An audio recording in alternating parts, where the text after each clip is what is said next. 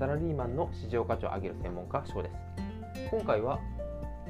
早起きは不要。自分に合った生活リズムを見つけよう。ということをテーマにお話ししていきたいと思います。朝誰よりも早く起き。そして誰よりも早く会社に出社する。これが成功の秘訣。こういった言葉を聞いたことはないでしょうか。いろいろな経営者の方のインタビューでしたり、まあですね、いろんな書籍にもそうやった早起きは最強の、まルーティンだということを書いてあることは多いと思います。ただ本当に早起きだけが成功の秘訣なのでしょうか。でこの理論でいくと朝早く起きるようになってきてしまう、まあ、お年寄りといったら 語弊が出てしまうんですがお年を召されると早起きなりやすいと言われるんですがじゃあお年を召した方全員起業したら成功するのか。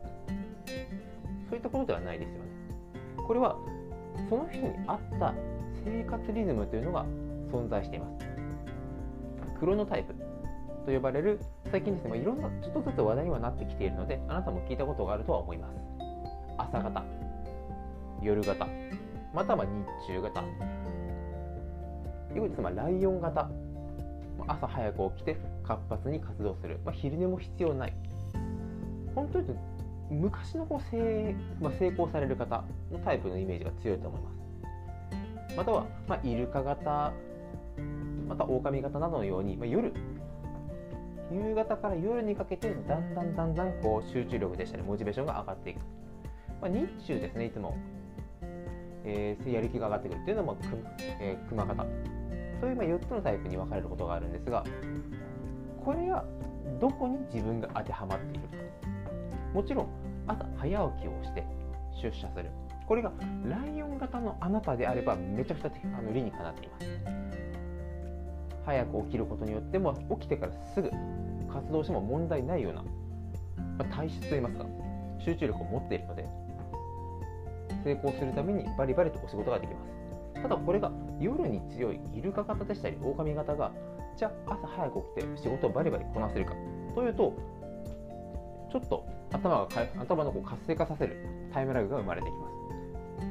また一番集中力を発揮するのは基本的には業務後夕方から夜にかけてになってくるので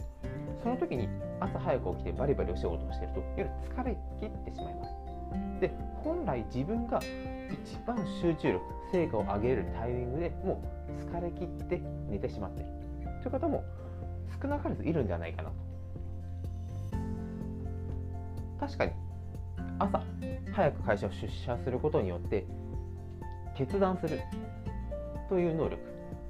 一番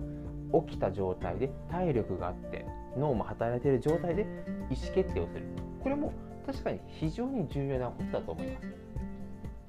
ただそれをどのタイプ全人類が当てはまるかというと本当にそうでしょう。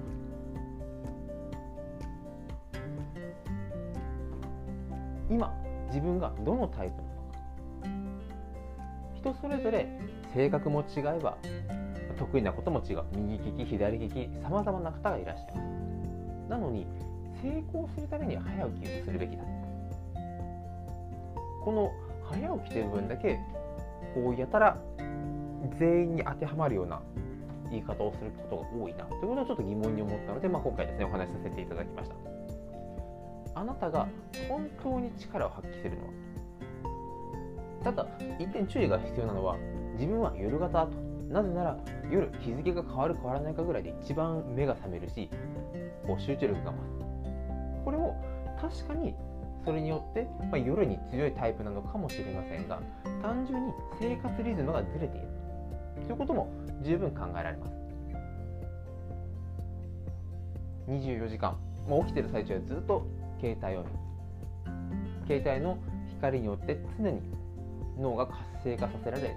本当は体は疲れて睡眠を求めているのにそこに気づけない。ということも十分考えられます。なのでまずはあなたは本当に朝型なのか日中型なのかはたまた夜型なのかそういった部分の確認をしていくと本当に適したあなたが一番パフォーマンスを発揮できるその瞬間というのをおのずと科学的にも根拠を持って準備をすることができます。ちなみに僕は熊方ですので、まあ、大体朝8時ちょっと過ぎですね、まあ、9時から10昼ぐらいまでが一番集中力のピークというふうに言われていたのでなるべくこう10時から12時の間っていうのはこうしっかりと集中できるような環境を整えるように気をつけています。また昼寝もですねやっぱりやった方が効果的と言われているので昼寝も極力5分でも10分でもするように。逆にもう朝方と呼ばれている方は昼寝は必要ない。昼寝をしなくても集中力だったりはもう保つことができるということも言われているのでやっぱこう人間って面白いな。全然こう人それぞれタイプによって何て言うんですかね当たり前と言いますか。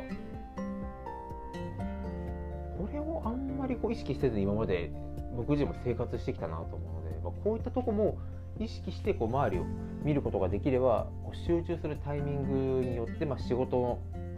割り振ったりとかもうあれですね部下でしたり後輩のマネジメントにも活用できるなということを思ったので、まあ、ぜひですね活用していただければというふうに思います。このチャンネルではまあこういった AI がどんどん進化していく中で、まあ、単純作業誰でもできる作業というものは、まあ、どんどん機械化が進んできています。あなたがいることによって職場が活性化する。あなたがいるとなぜかこう場の雰囲気も良くなって生産性が上がってくる。これからの時代はもう右習いで全て着替えた根性だという時代ではなくて一個一個その方の能力を発揮させることによって会社全体の生産性を上げていく。必要が十分に出てきていると感じます。特に今まで国内だけで戦っていたところがもう GAFA などもうプラットフォーム事業に関してはもほぼほぼ海外に独占されている中でどうやって今の時代に適した働き方生産性を上げることができるか。そういった考え方をまたはごめん工場それぞれですねマネジメントできる方っていうのはどの業界においても非常に優秀に優秀な存在として言われますし必要性が増してくると思いますので今後もですねこういった情報をどんどん配信していきたいと思いますのでどうぞよろしくお願いいたします。それでは今回もご清聴いただきありがとうございました。